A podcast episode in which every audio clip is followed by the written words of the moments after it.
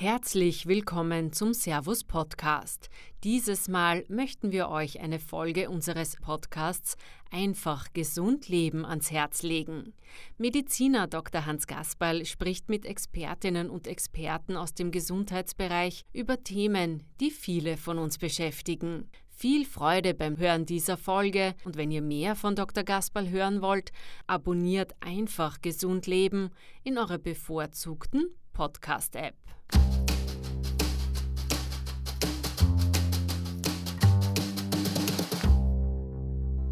Ich möchte Sie recht herzlich begrüßen zum heutigen Podcast, wo ganz ein interessanter Mann bei mir zu Gast ist, beziehungsweise ich bei ihm zu Gast sein darf.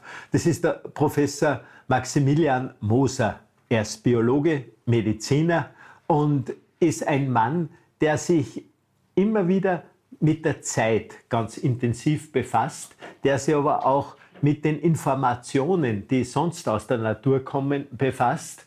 Und er misst auch, was an uns Menschen da messbar ist, was an uns geschieht. Und das Spannende und Interessante ist halt immer wieder, dass wir ein Teil der Natur sind, der wir nicht entfliehen können. Und gerade da ist es so wichtig, dass wir uns mit der Natur wieder verbinden. Wir sind heutzutage so sehr der Technik unterworfen und funktionieren hauptsächlich, aber leben nicht. Herr Professor, wenn man jetzt hineinschaut in unser Leben, in unsere Spannungszustände, in unsere Angstzustände, in unsere psychische Überforderung, was können Sie von vornherein uns für Fährte einmal legen? Also man kann sagen, dass die Natur eigentlich unsere große Mutter ist, dass sie uns unheimlich viel gibt, dass wir von ihr vieles bekommen, das meiste mehr oder weniger kostenlos. Das ist auch für die heutigen Menschen erstaunlich, äh, wenn sie in den Wald gehen und dort Pilze finden oder äh, Maiwipfeln sammeln oder Blätter von Bäumen oder Blüten. Das ist alles gratis. Das, die Natur macht das umsonst und in einer solchen Überfülle dass sie uns damit so reichlich beschenkt, dass wir vieles mit diesen Dingen machen können, ohne was dafür bezahlen zu müssen. Gegenüber dieser Natur wäre es auch wichtig, dass wir sowas wie Dankbarkeit entwickeln für diese vielen Dinge, die sie uns gibt. Und das ist etwas, was der heutigen Menschheit sehr abgeht, die Fähigkeit, dankbar zu sein für solche Sachen einer der Wege, die in die Natur gehen, in dieses Naturverständnis, geht über die Dankbarkeit.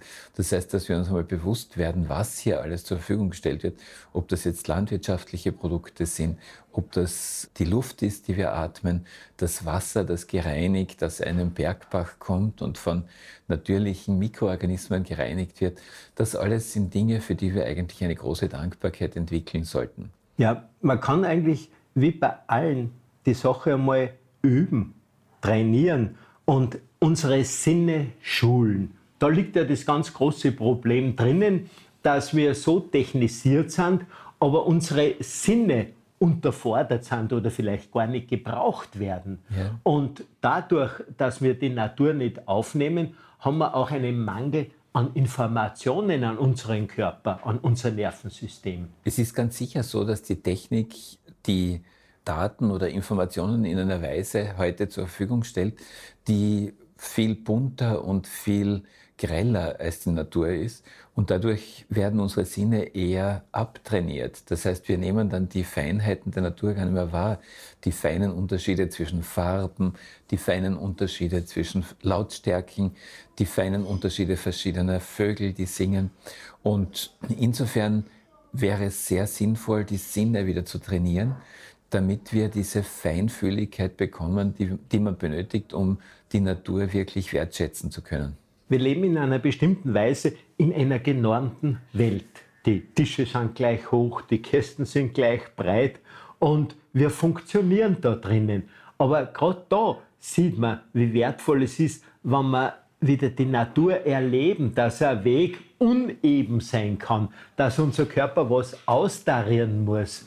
Und wenn man da so hineinschaut, haben wir ja auch ein bestimmtes Problem äh, mit der Zeit, dass die Menschen die Zeit verbrauchen, aber nicht gebrauchen. Ja, die Zeitwahrnehmung ist sicher eine ganz wichtige Sache.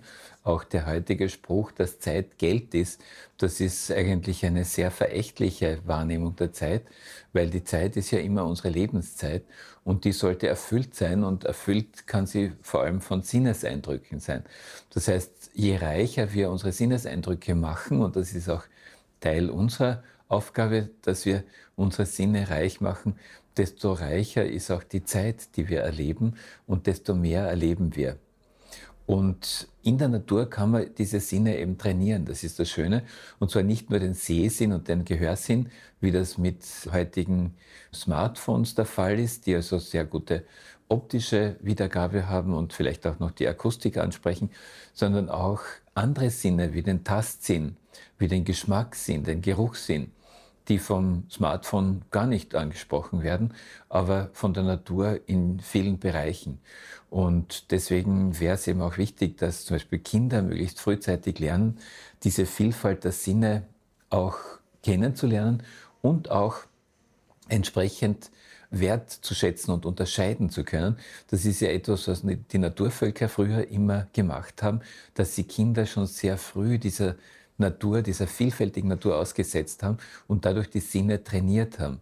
Und durch dieses Training der Sinne wird dann die Zeit auch reicher, um auf die Frage dann nach der Zeit eben auch wieder zurückzukommen. Im Servus Verlag kommt ja jetzt ein Buch auf den Markt, das von Ihnen geschrieben wurde. Es heißt Waldeskind.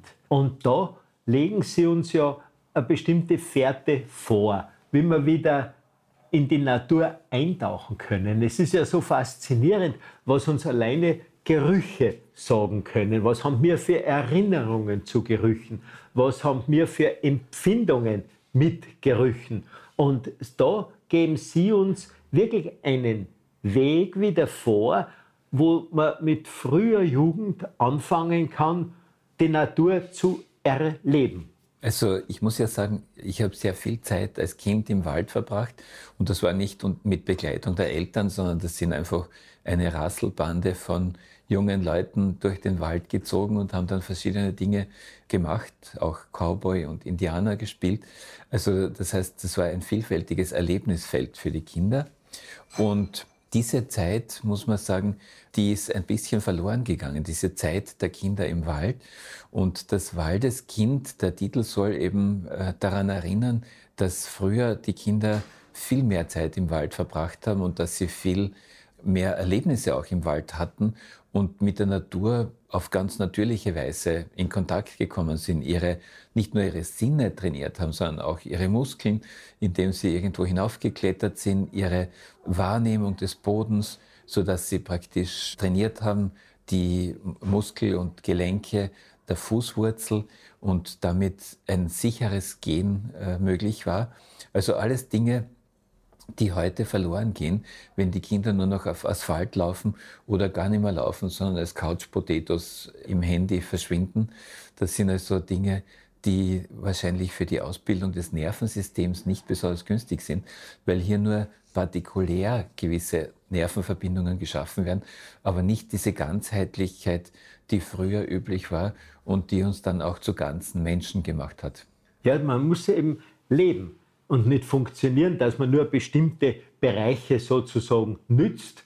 Und wenn ich denke, wie wir Kinder waren, ja, wir sind auch auf die Bäume herumkraxelt. Und wenn ich jetzt in unserer ländlichen Umgebung schaue, ja, es fällt mir kaum auf, dass wer ein Baum kraxelt oder sowas. Die gehen vielleicht noch zum Sportverein, das ist ja ganz gut, aber die sind immer wieder an bestimmte Zeiten gebunden. Die werden terminisiert. Und ich kann mir nicht vorstellen, dass nur Terminisieren bei Kindern ein Vorteil für deren Entwicklung ist. Vor allem haben die Kinder früher das in Eigeninitiative gemacht.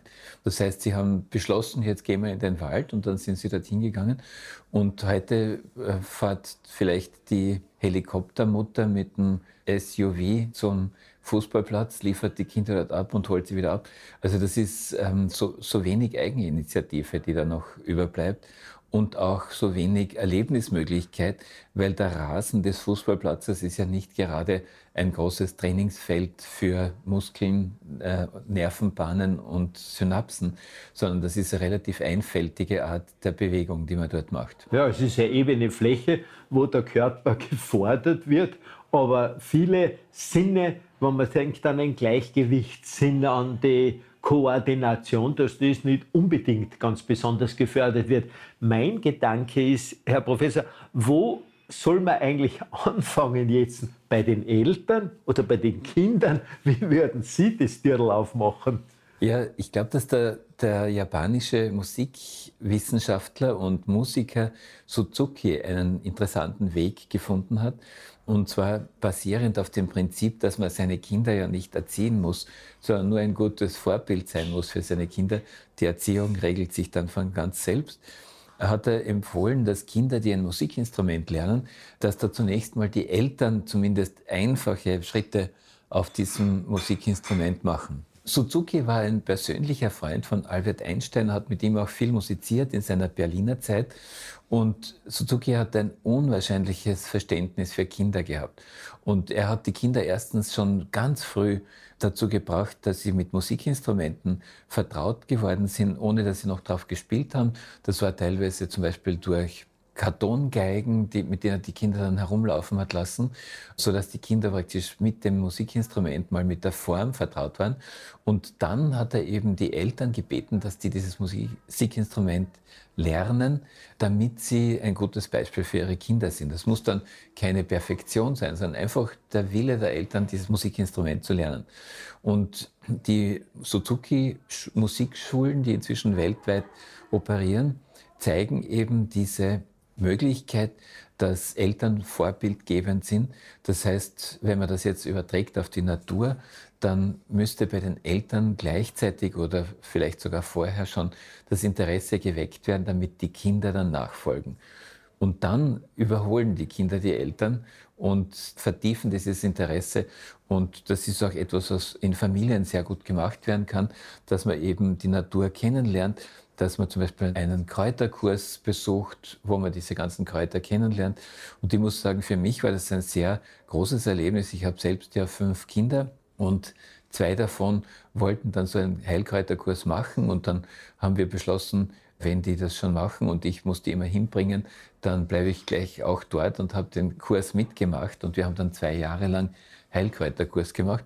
Und während ich davor im Wald gegangen bin und mir gedacht habe, aha, da ist ein Kraut und dort drüben auch eins, wusste ich nachher, dass das eine eine große Klette ist und das andere ist eine Brennnessel und das dritte ist vielleicht eine Tollkirsche. Und das waren lauter Bekannte dann plötzlich, die im Wald gestanden sind. Und es war so, wie wenn man durch ein Dorf geht, wo man jeden kennt. Ja, es ist ein wunderbares Verbinden mit der Natur. Ja. Aber ich möchte einmal zur Musik zurückkommen. Für mich persönlich, und wie sehen Sie das, ist ja Musik wirklich Sport im Gehirn. Ich muss schauen. Ich muss einmal den See sehen. Ich muss hören.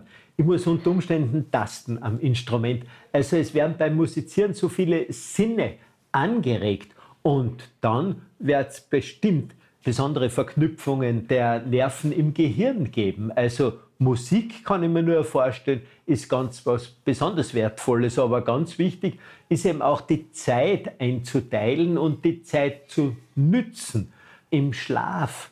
Was würden Sie uns da empfehlen? Also prinzipiell kann man sagen, dass Musik mit den mathematischen Fähigkeiten verknüpft ist.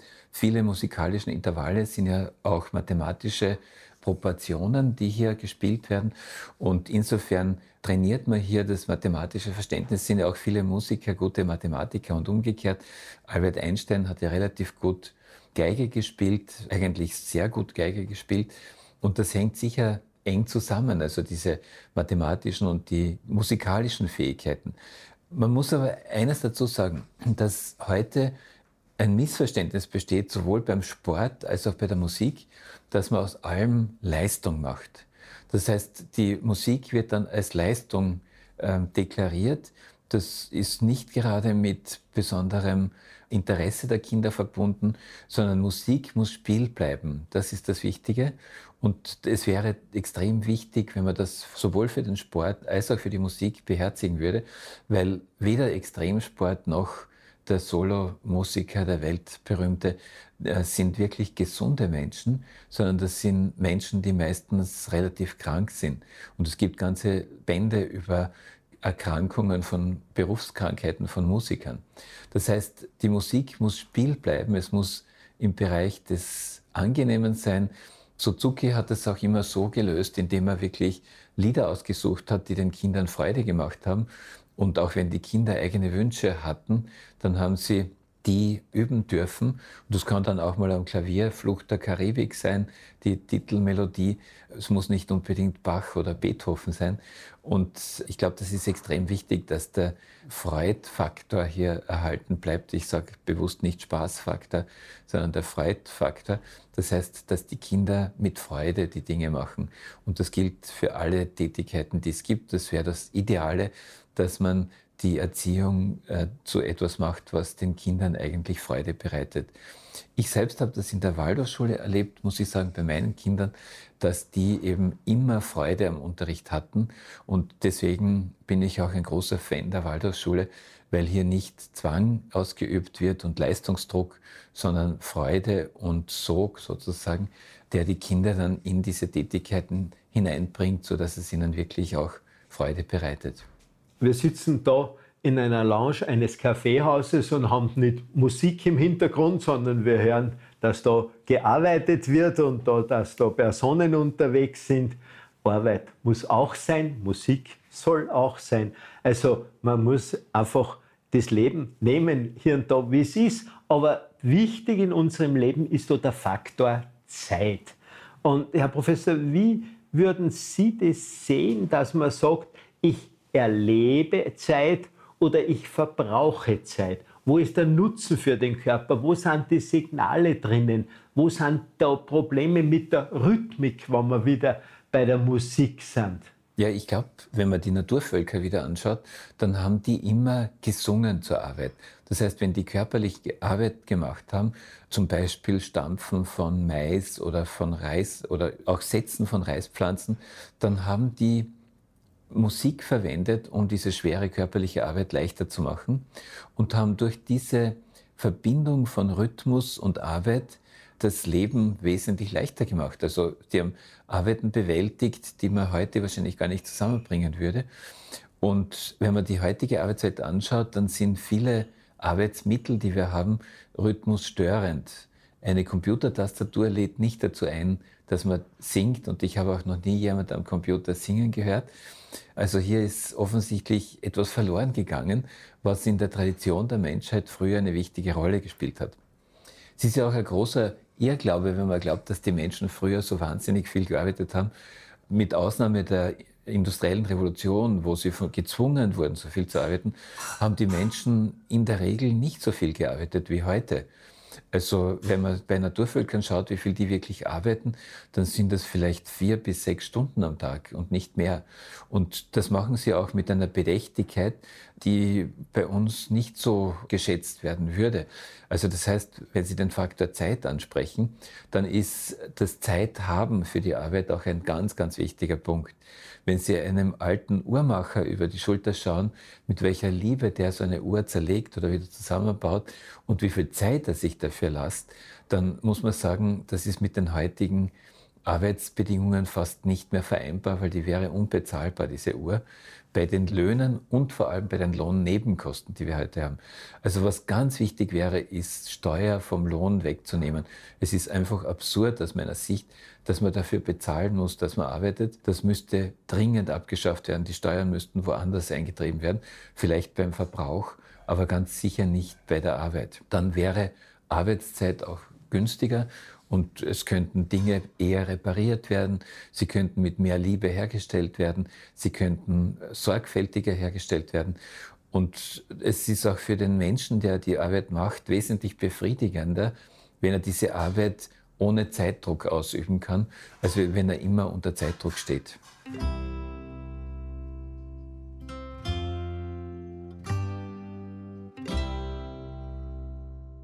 Wir haben nur den Begriff Zeit. Im Griechischen gibt es den Begriff Chronos und Kairos. Da ist es so interessant oder so schön definiert. Nicht die Zeit, die man lebt und die Zeit, die man leben muss, wenn man so, so definieren will. Aber gerade Sie als Forscher der Rhythmen und der Zusammenhänge mit der Zeit, Sie haben doch äh, so viel Erfahrung, was am Menschen geschieht, was an seinem Organismus geschieht, was an den Organen geschieht, was da an Rhythmen los ist. Herr Professor, äh, schildern Sie uns einfach einmal diese Forschungsarbeit, die so spannend ist, mit den Herzrhythmen. Unser Institut beschäftigt sich ja seit 30 Jahren mittlerweile mit der Herzrhythmusflexibilität, das heißt der Anpassungsfähigkeit des Herzrhythmus an andere Organe. Und der Ausgangspunkt war interessanterweise ein weltraummedizinisches Projekt, das Austromir-Projekt, wo wir 1991 die ganz große Chance hatten, den österreichischen Kosmonauten Franz Viehböck, mit dem mich inzwischen auch eine persönliche Freundschaft verbindet, zu messen. Und es wurde anschließend dann dieses Messgerät, das wir entwickelt hatten am damaligen Physiologischen Institut der Universität Graz, dieses Messgerät wurde dann zur Messung der Gesundheit von allen Kosmonauten bis zum Ende der Raumstation verwendet. Das heißt, es war ein sehr nützliches Gerät und es hat etwas gemessen, was man normalerweise in der Medizin nicht messen kann, nämlich die Gesundheit. Das Interessante ist, dass die Medizin ja vor allem krankheitsorientiert ist und das ist auch etwas, was ich ja bis zu einem gewissen Grad vorwerfe auch der medizinischen Ausbildung, dass die ganze medizinische Ausbildung krankheitsorientiert ist und nicht gesundheitsorientiert. Wir haben keine Gesundheitsmedizin, wir haben eine Medizin der Krankheiten und auch die ganze Pathologie spielt ja eine ganz große Rolle in der medizinischen Ausbildung. Die Ärzte erfahren kaum etwas über Gesundheit und alles über Krankheiten. Würde man das ändern, würde man damit das ganze Wesen der Medizin ändern und es würde zum Beispiel dem Arzt ein großes Anliegen sein, seine Patienten gesund zu erhalten und nicht kranke Patienten zu behandeln, wenn es viel zu spät ist. Da sind wir beim Begriff der Salutogenese. So ist es. Dass ja. wir da wirklich hinschauen und hinhören, was hilft mir, um gesund zu bleiben. Gesund zu werden und gesund zu bleiben. Und das ist ein Zitat von äh, Professor Gunther Hildebrandt, der so immer wieder darauf hingewiesen hat, einerseits die Salutogenese, bei der eher die psychische Gesundheit im Vordergrund steht, andererseits die Hygiogenese, die also dann auf die körperliche Komponente schaut. Das ist ein Begriff, der meines Wissens von Hildebrandt geprägt wurde, der mein Lehrer war. Und Hildebrandt hat eben auf diese Hygiogenese ganz großen Wert gelegt. Und ich muss sagen, ich habe das wirklich auch für meine Forschung dann übernommen und unser Institut, das Human Research Institute in Weiz in der Steiermark, beschäftigt sich eigentlich ausschließlich mit Hygiogenese. Wie bleibt man gesund? Wie kann man Gesundheit messen? Denn das ist in der Medizin gar nicht üblich, dass man Gesundheit misst, sondern ein Patient, der gesund ist, wird als ohne Befund bezeichnet. Das heißt, der ist für den Arzt eigentlich unsichtbar. Und erst wenn er Krankheitssymptome entwickelt, dann wird er erst sichtbar und dann hat er plötzlich einen Befund. Aber es gibt den Befund gesund, gibt es gar nicht in der Medizin. Ja, darum sollte ja in der Medizin der Mensch und nicht der Befund behandelt werden. So und vor allem ja. ist ja da schon ganz wichtig, dass man das in der Vorsorge macht. Und wenn man denkt, wenn man jetzt trotzdem hinschaut am Weg zur Krankheit, ist vor allem unsere Ausgesetztheit, unsere Exposition gerade das problematische Eck. Da sind wir gedanklich eigentlich wieder beim Art Schulze Gesetz beziehungsweise bei der Adaption von Amelung und Hildebrand, dass kleinste Reize ein Heilgeschehen anspornen. Vielleicht sind kleinste Informationen, die immer wieder kommen in einer kleinen passenden Dosierung, dass dann was geschieht auf diesem Gebiet. Aber schauen wir auf unsere Gesundheit. Kleinste Reize fördern. Mittlere Reize spornen an und zu heftige Reize können ein Problem machen, ja, die können sogar schädigen. Und da möchte ich nochmal zurückkommen auf den Gedanken Waldeskind, beziehungsweise auf das Buch Waldeskind, wo wir uns mit der Natur, mit zarten buntesten Reizen verbinden, ob das die Düfte sind, ob das Verschiedenheiten von Rinden sind. Also es kommt immer wieder darauf an, dass wir die Natur annehmen. Ja, also das ist ganz sicher. Ich meine, unsere eigene Natur ist ja auch gebaut für die äußere Natur. Das heißt, äh, der menschliche Organismus hat sich ja über viele Jahrmillionen Jahre entwickelt in einem Naturumfeld. Wir sind ja nicht in einem technischen Umfeld aufgewachsen, sondern in einem Naturumfeld. Und die Natur spricht hier immer in Gesten und nicht in Einzelereignissen. Also wenn Sie die Düfte zum Beispiel ansprechen, dann ist das so, dass ein ätherisches Öl von, sagen wir, ein Latschenkieferöl oder ein Zirbenöl, das enthält hunderte von verschiedenen Substanzen, die alle zusammenwirken. Man weiß heute, dass die viel wirkungsvoller sind als die Einzelsubstanzen. Und durch diese Zusammenwirkung entsteht praktisch eine Gestalt, eine Geste, eine Duftgeste in diesem Fall, die unser Gehirn auch, das wissen wir auch seit kurzer Zeit, wesentlich besser interpretieren kann als die von einzelnen chemischen Substanzen. Das heißt, unser Wahrnehmungsvermögen ist für Gestaltwahrnehmung gebaut und nicht für die Wahrnehmung von Umrissen oder Farben alleine, sondern immer für das Ganze. Und deswegen ist eben eine ganzheitliche Naturerfahrung von großer Bedeutung, weil durch diese ganzheitliche Naturerfahrung genau die Strukturen angesprochen und trainiert werden, die in unserem Körper vorhanden sind und die uns über viele Jahrmillionen ermöglicht haben, auch in dieser Umwelt gut zu überleben und heute hier zu sein als eine der erfolgreichsten Arten des gesamten Spektrums der Tiere. Wenn wir jetzt in der Natur unterwegs sind, gerade mit Kindern, da kann ich nicht wild über die Wiese laufen jederzeit. Es heißt, ob Georgi geht man nicht mehr übers Feld und ich habe auch im Wald eine bestimmte Achtsamkeit zu bringen, den Tieren gegenüber oder den Pflanzen gegenüber. Was soll man ganz besonders beachten? Ja, ich glaube, aus dieser Wertschätzung der Natur ergibt sich von selbst, dass man keine Unmengen von Zweigen oder Blättern oder Naturdingen, also Pilzen zum Beispiel, entnimmt dem Wald, sondern nur das, was man wirklich persönlich braucht und auch tatsächlich nutzt. Das ist einmal ganz wichtig, dass man den Kindern auch klar macht, dass auch giftige Pilze nicht zertrampelt gehören, sondern dass die genauso eine Funktion im Wald haben. Viele sind äh, Symbionten von Bäumen, das heißt, sie arbeiten mit den Bäumen zusammen, sie spenden den Bäumen Wasser und Nährstoffe und bekommen dafür Zucker und andere Stoffe von den Bäumen, die sie selbst benötigen. Deswegen sollte man also keinen Pilz zertrampeln, weil manche Kinder tendieren dann dazu, die giftigen zu zertrampeln. Das muss man ihnen ganz klar machen, dass jedes Lebewesen sozusagen seinen Wert und seine Lebensberechtigung hat. Dann natürlich Lärm, vor allem dann, wenn wild mit Jungtieren unterwegs ist, das kann sehr störend sein. Und man sollte sich so wie ein guter Gast verhalten im Wald. Also das heißt, als Gast wird man ja auch nicht alles vom Gastgeber mitnehmen und äh, abreißen, sondern man wird sich mit einer entsprechenden Form verhalten. Und dieses Verhalten sollte auch im Wald vorhanden sein. Das heißt, dass man sich so verhält, wie ein guter Gast sich verhalten würde. Das heißt, zurückhaltend, mit einer gewissen Dankbarkeit und auch mit einer gewissen Achtsamkeit. Und ich glaube, da kann man auch viel lernen in Bezug auf Achtsamkeit, wenn man das so handhabt. Ja, da heißen wir Menschen dann Homo sapiens und da gibt es schon oft die Frage, sind wir wirklich so weise, wie das im Namen drinnen gegeben ist?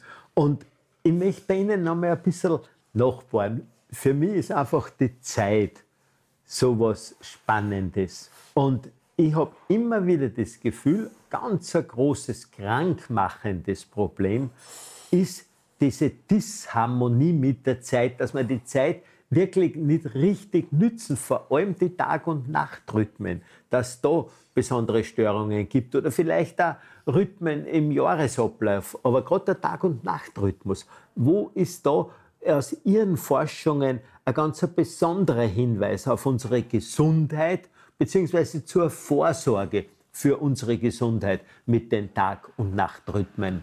Wir haben ja im Jahr 2004 an der Grazer Universität eine sehr große Tagung durchgeführt zum Thema biologische Rhythmen und Krebs. unterstützt damals von der Allgemeinen Unfallversicherungsanstalt. Da wurden weltweit Wissenschaftler eingeladen. Das Thema war damals ganz jung. Es hat einige wenige Studien gegeben zu diesem Thema. Und es hat sich auf dieser Tagung gezeigt, dass das ein unheimlich wichtiges Thema ist, weil nämlich durch die Störung der Tagesrhythmik, wie zum Beispiel bei Nacht- und Schichtarbeit, tatsächlich oder auch bei Jetlag, bei Flugpiloten, tatsächlich die Krebsrate zum Beispiel bei Brustkrebs, aber auch bei Prostatakrebs um 50 Prozent zunimmt. Und die WHO hat das dann aufgegriffen. Wir haben das dann 2007 publiziert in einer Zeitschrift Cancer Causes and Control. Und die WHO hat das dann aufgegriffen und hat dazu eine große Tagung in Lyon gemacht, auf der dann der Beschluss gefasst wurde, die Störung der Tagesrhythmik als wahrscheinlich kanzerogen zu bezeichnen. Die IARC hat das gemacht, die International Agency for Research on Cancer. Und das gilt inzwischen, ohne dass es von der Öffentlichkeit registriert wurde, ohne dass die Medien darüber berichtet haben, tatsächlich, dass Nacht- und Schichtarbeit die biologische Rhythmen stört, als wahrscheinlich kanzerogen eingestuft ist. Und inzwischen hat sich herausgestellt, dass es nicht nur Krebserkrankungen, sondern auch Herzinfarkte, Stoffwechselstörungen und vieles mehr durch diese Störung der biologischen Rhythmik zustande kommt. Und wie Sie schon richtig erwähnt haben, ist diese Störung der biologischen Rhythmik heute ja nicht nur bei Nacht- und Schichtarbeitern zu beobachten, sondern Straßenlaternen äh, stören unseren Nachtschlaf, technische Geräte, Fernseher zerstören das Melatonin, das in unserem Körper gebildet wird. Man hat sogar in den Sehzellen im Auge oder in, in, auf der Netzhaut im Auge eigene Sehzellen entdeckt für diese biologischen Rhythmen, die nicht Zapfen und nicht Stäbchen sind, also nicht die üblichen bildgebenden Fotorezeptoren, sondern eigene, die eben diese Tag- und Nacht feststellen, ob es Tag oder Nacht ist. Und wenn wir die stören, indem wir zum Beispiel am Abend zu viel Fernsehen oder zu spät Fernsehen oder auch zu sehr in den Computer schauen, dann weiß man, dass das eben negative Folgen auf die Gesundheit hat. Also ein ganz ein wichtiger und wesentlicher Teil wäre, dass wir uns, wie wir schon mehrmals jetzt gesagt haben, mit der Natur verbinden, dass wir wieder Rhythmen annehmen, dass wir einfach bewusster leben. Und das heißt nicht, dass ich da jetzt eine fürchterliche Strenge dahinter habe, sondern dass ich einfach die Natur annehme. Und in dem Sinne hoffe, dass wir über die Informationen, die wir jetzt da so gehört haben von Ihnen, eine kleine Fährte finden, sich mit der Natur zu verbinden, dass wir schauen, wo sind Qualitäten für unser Leben. Und wichtig ist, dass wir Freude an der Natur haben, dass wir einen Baum als Freund anschauen, dass wir einen Käfer vielleicht als Freund anschauen, dass wir Tiere als Freunde anschauen, wenn wir so hier und da zur Nahrung gebrauchen. Aber wichtig wäre, dass wir uns als Teil der Natur mit der Natur wieder verbinden und nicht glauben, wir sind die Herren über die Zeit, wir sind die Herren über die Natur, wir werden die Herren sein über die Schöpfung. Und da glaube ich, wäre es ganz wichtig, dass man schaut, dass die Jugend begeistert wird, dass Kinder eine Freude haben. Aber die Freude muss primär im Vorleben bei den Eltern sein. Und so hoffe ich, dass Sie vielleicht nachdenken, wie wir die Natur in unseren täglichen Verlauf einbauen können. Vielen Dank fürs Zuhören. Mehr darüber, wie wertvoll ein Ausflug in den Wald für Groß und Klein sein kann, lest ihr in dem neuen Buch Waldeskinder von Max Moser, erschienen im Servus Verlag. Wir freuen uns, wenn ihr einfach Gesund Leben abonniert und uns eine Bewertung oder einen Kommentar dalasst. Bleibt gesund, euer Servus.